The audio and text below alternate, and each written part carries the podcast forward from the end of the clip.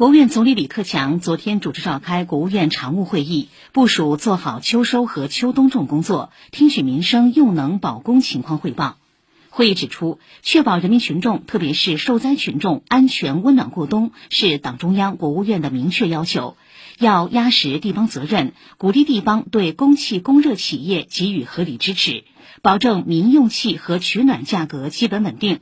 科学实施有序用电，做好压非保民预案，合理控制城市夜景亮化。